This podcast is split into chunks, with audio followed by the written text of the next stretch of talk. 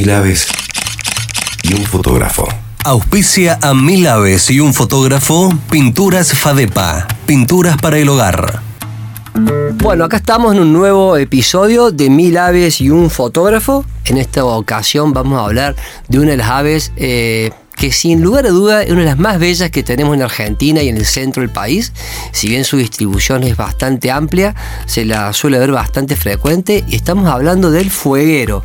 Tiene otros nombres también que la gente un poco más grande o otras regiones lo puede conocer como virreina, también tiene ese nombre, pero eh, su nombre más este, difundido entre el nombre vulgar que tiene es el fueguero.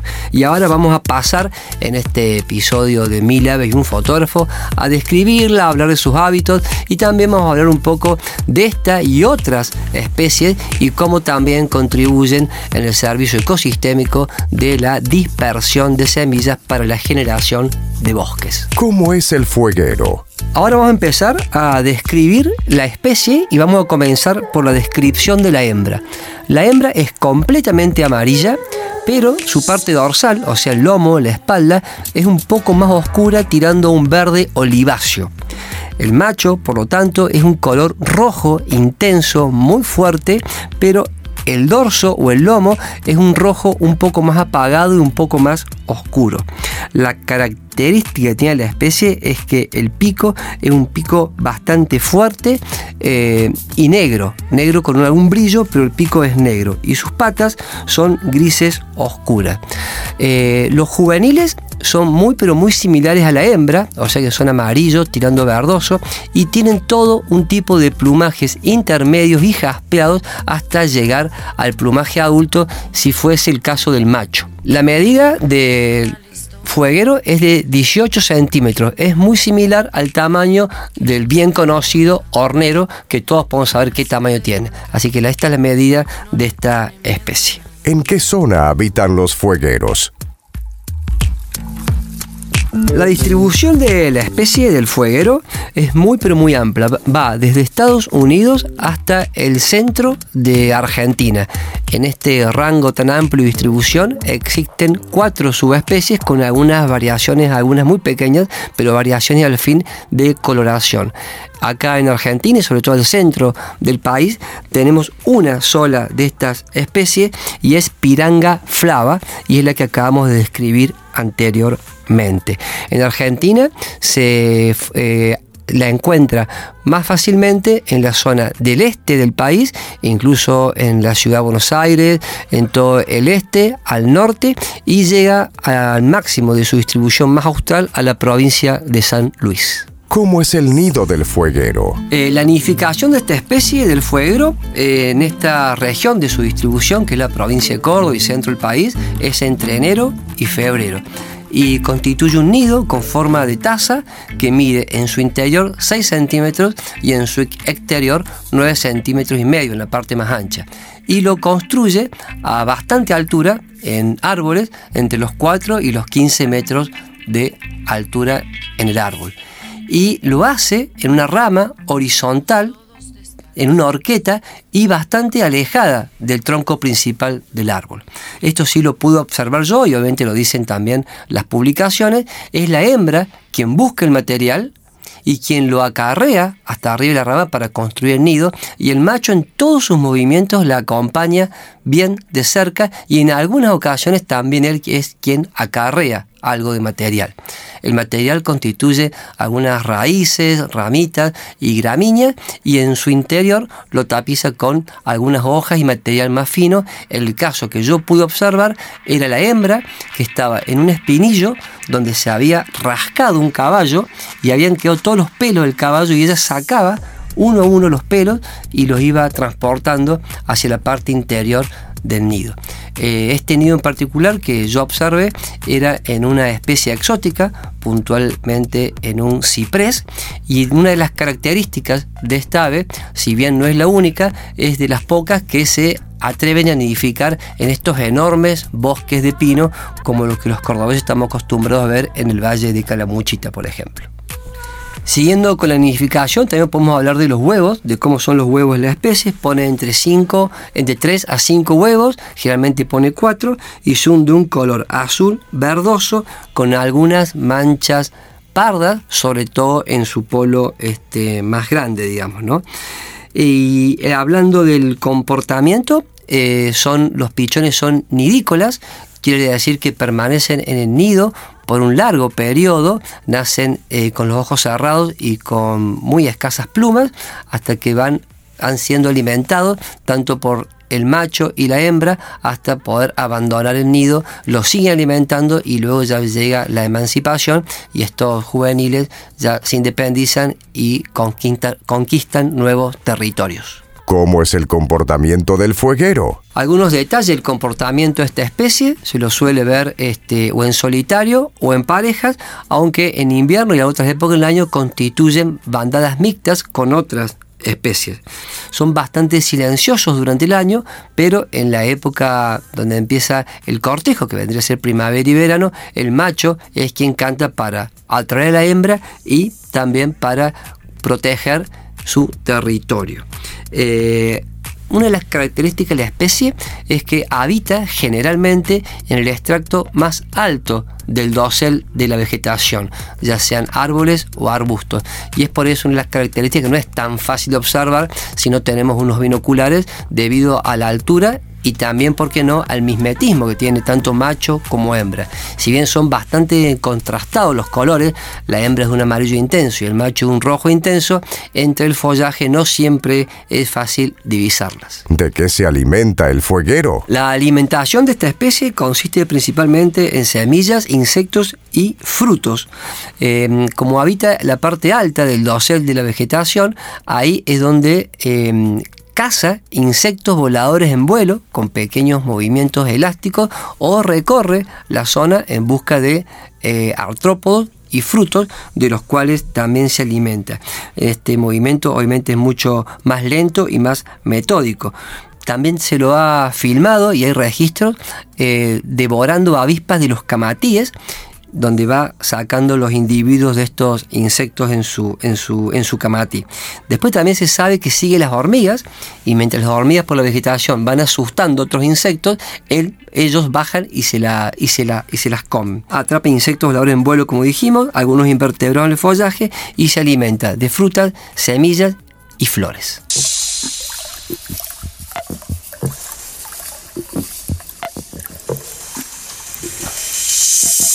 Estás escuchando Mil Aves y un Fotógrafo, un podcast de aves, ambiente y anécdotas por Guillermo Galeano.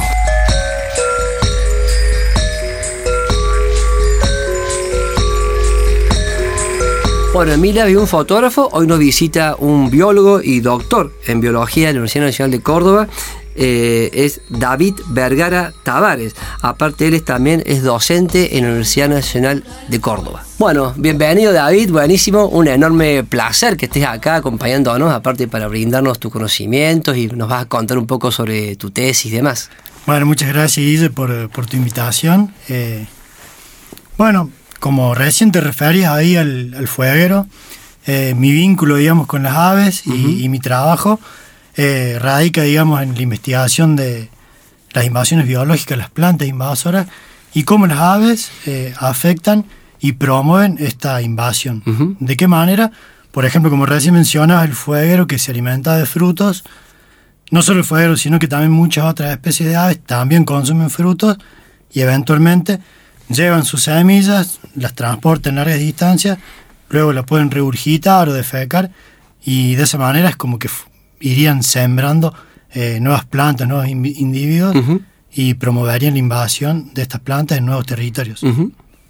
La invasión son plantas exóticas, ¿no? Pero también sería muy beneficioso, son plantas autóctonas. Contar un poco esa diferencia entre exóticas y autóctonas. ¿Cuáles prefieren, cuáles no? ¿Es lo mismo para ellas? Eh, ¿qué, ¿Qué les genera las poblaciones? ¿Las benefician las plantas exóticas las aves? Bueno, hay varias cosas a tener en cuenta. Yo trabajé en la Sierra de Córdoba en particular que es un sistema donde en otoño e invierno la flora natia prácticamente no produce frutos, excepto algunas especies muy puntuales. de ligas, por ejemplo, el, la sombra de toro, eh, pero principalmente las invasoras se diferencian de las nativas en el periodo en el que producen los frutos, ya que lo hacen en otoño e invierno, aportando un nuevo recurso eh, que no estaría disponible eh, si no hubiera invasora. Nómbrame tres invasoras, así para que la gente pueda saber cuáles son las que estamos hablando. Y bueno, las más conocidas, por ejemplo, en Sierras Chicas, el siempre verde es una de ellas, que produce frutos carnosos, eh, moraditos, así muy, muy consumidos por, por las aves. Eh, después tenemos eh, los comúnmente conocidos como grateus, que son unos arbustitos ¿Sí? de a lo sumo 3 metros. Con ese fruto rojo que puede ser manzanita, un tomatito, bien chiquito, un ramillito. Anaranjadi- Anaranjadito rojo, Sí. que son eh, cuatro especies más o menos hay Bien. aproximadamente. O más.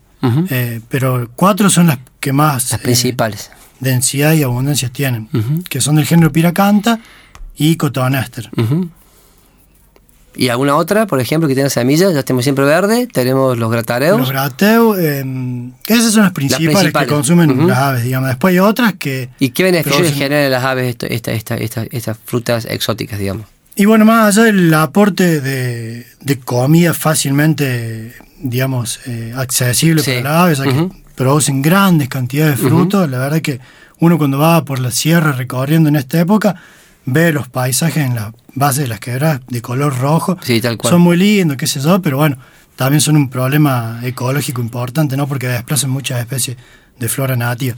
Eh, y bueno, y al aportarle estos, este nuevo alimento a las aves, las aves los consumen mucho y eh, contribuyen a la dispersión de estas plantas. Pero las engordan, las hacen mejor plumaje, las hace que, que se reproduzcan más las aves, les colaboran, digamos, en, la, en lo que es la especie en sí. Bueno, una parte de, de mi tesis empezamos a explorar esas, esas preguntas que me acabas de hacer, eh, comparando si- eh, aves de sitios no invadidos y sitios invadidos. Comparamos, por ejemplo, las deposiciones de grasa. Las aves, eh, al engordar, depositan la grasa abajo de la piedra. Entonces, cuando uno lo sopla al bicho y abre el plumaje, puede detectar, digamos, la cantidad de grasa que Sí. tiene. Ajá. Entonces, bueno, de esa manera agarramos bichos en sitios invadidos y no invadidos detrás de la sierra, eh, principalmente zorzales, que son las aves que en mayor cantidad consumen estos frutos. ¿Qué variedad de zorzales agarran? ¿Cualquiera Agarramos el zorzal chihuanco, que es uno de los más abundantes, el dispersor más abundante de semillas, diría que en la Sierra de Córdoba. Después el zorzal colorado y el chalchalero. Nos centramos en esas tres especies. Eh, y bueno, ¿y qué encontramos? Aquellos bichos eh, capturados en zonas invadidas eh, tenían mayores deposiciones de grasa en relación a aquellos bichos agarrados en los sitios no invadidos. Bien. Entonces, en cierta medida, lo que están haciendo las plantas invasoras es engordar eh, a las aves en los sitios invadidos. Bien. Eh, Y eso si- no quiere decir que sea beneficioso, no. No, por supuesto. Porque lo que puede pasar también es que eh, estos bichos, al, al alimentarse principalmente de un solo ítem alimentario, Ujú. eh, Quedan dependientes. claro, también podría ser perjudicial. Si vos comes todos los días papa frita, seguramente va a tener un déficit de algún otro nutriente. Exactamente. Pero eso no lo sabemos. Bien. Llegamos hasta ahí, simplemente describiendo el patrón ese. Perfecto, interesantísimo.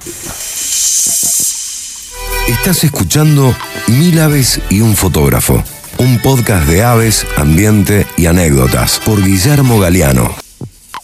Bueno, David, también tenías como mucho interés en preguntarte cosas que por ahí uno no, maneja tanto y con tu tesis para el doctorado por ahí este, has dilucidado algunos temas más puntuales, ¿no?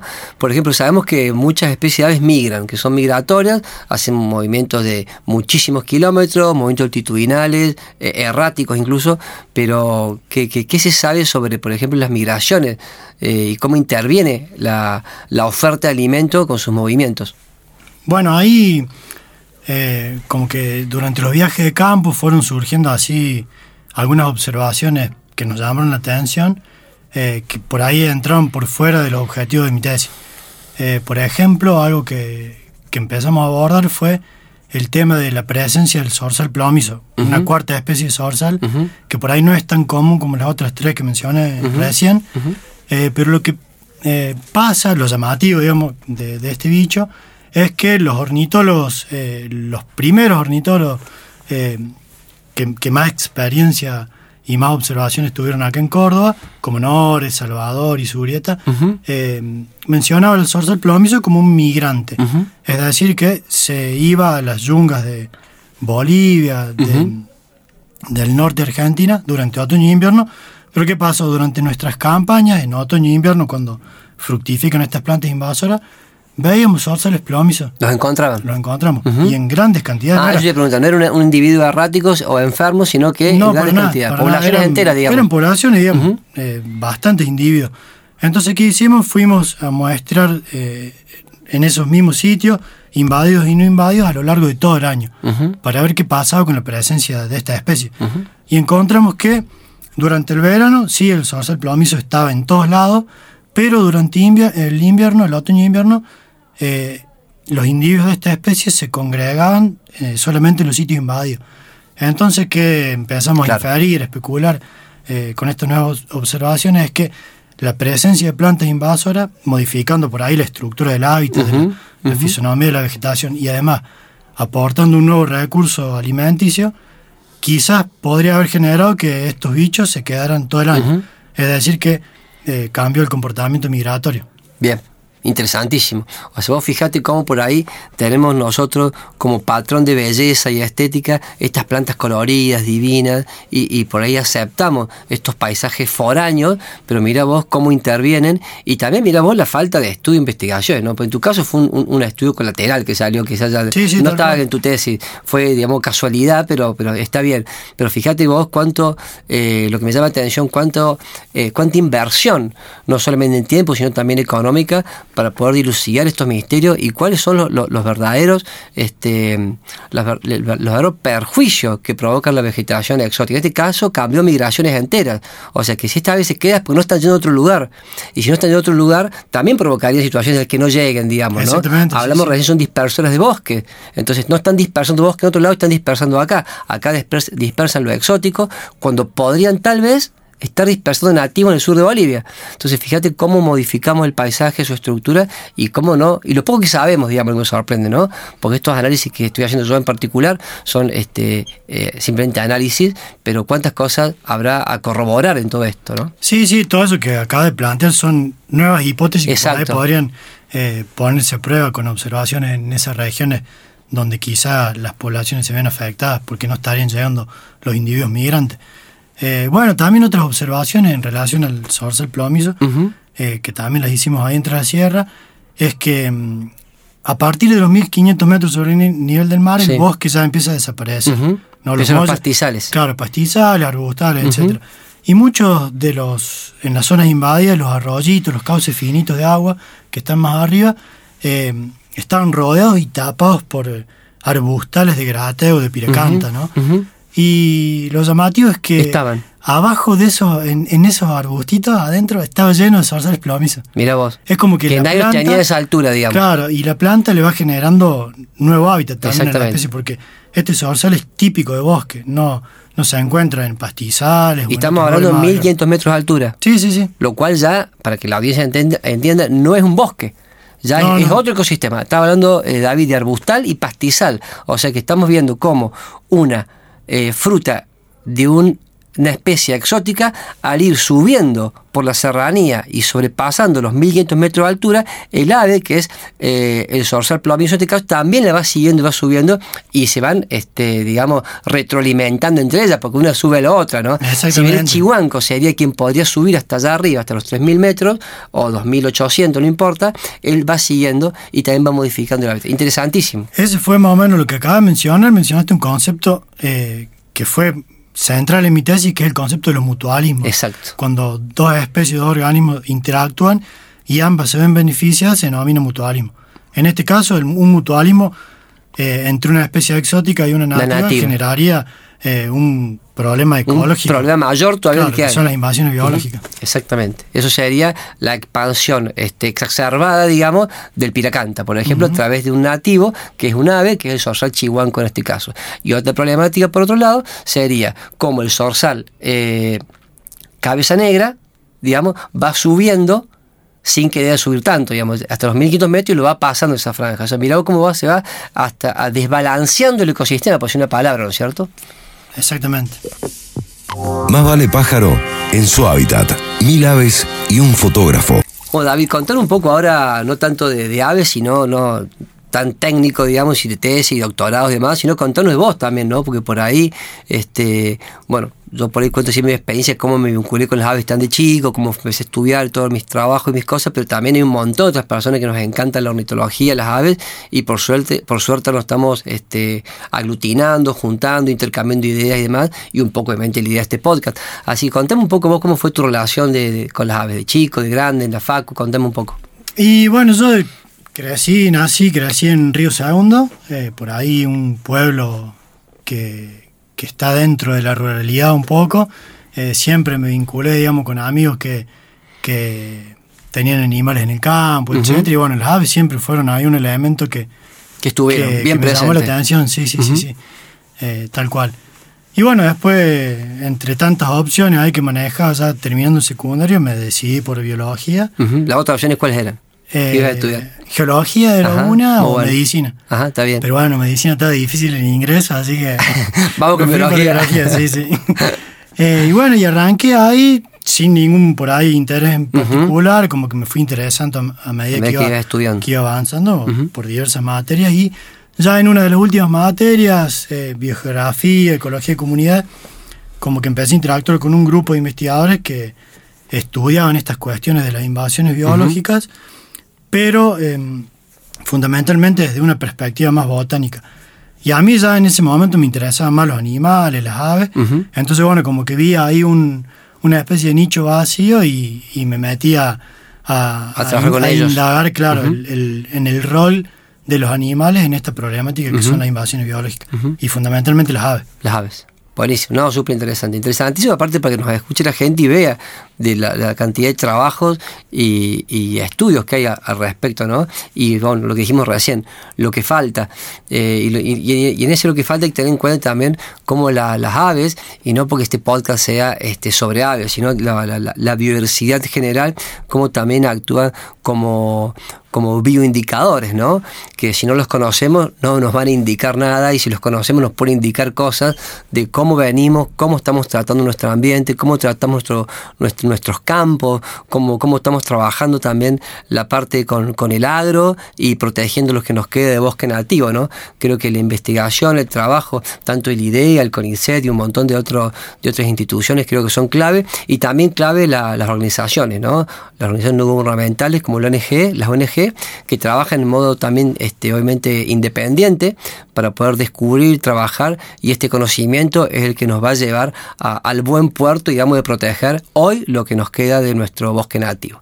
David, un enorme agradecimiento para vos por estar. Eh, se nos dio, porque venimos con varios Sí, sí. intentos, ¿no? De, de juntarnos acá y aparte nada de WhatsApp, nada de mandarnos audio, estamos acá en vivo los dos, nos tomamos un café, charlamos un montón y realmente mi enorme reconocimiento porque un, trabaja, ha hecho un doctorado en, en lo, en lo que es con un trabajo enorme de campo y para mí toda mi admiración y respeto, tanto que nos gustan las aves eh, y, y el enorme trabajo que se hizo con, con tu tesis. Así que gracias por venir y no, por la muchas tesis. gracias, a vos, muchas gracias a vos por la invitación, así que muy contento acá. Dale, David. Estar acá compartiendo.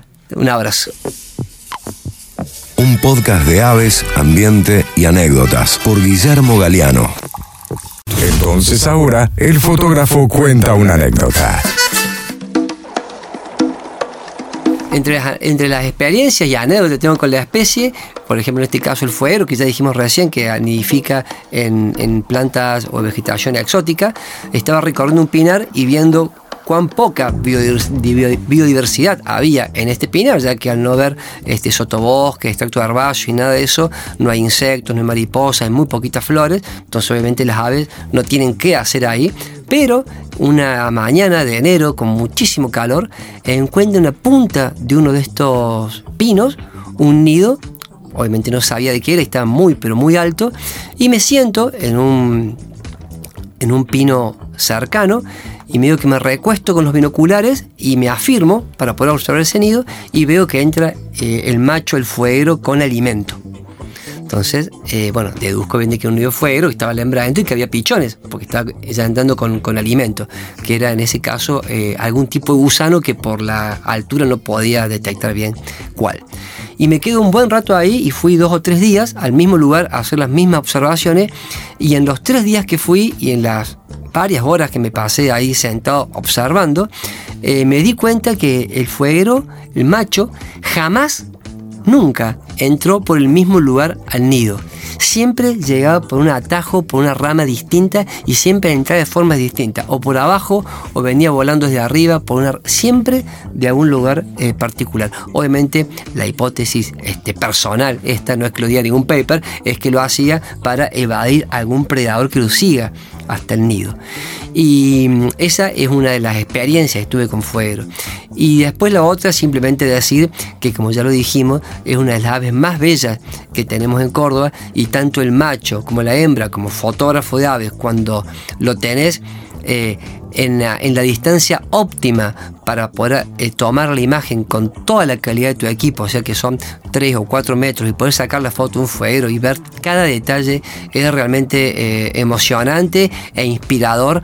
Así que mm, nada, estar cerca de un fuego no es un ave más, digamos, es una de las aves lindas que tenemos y lo llamativo que tanto macho como la hembra, si bien tienen bastante dimorfismo sexual, son de colores totalmente distintos, los dos son igualmente bellos.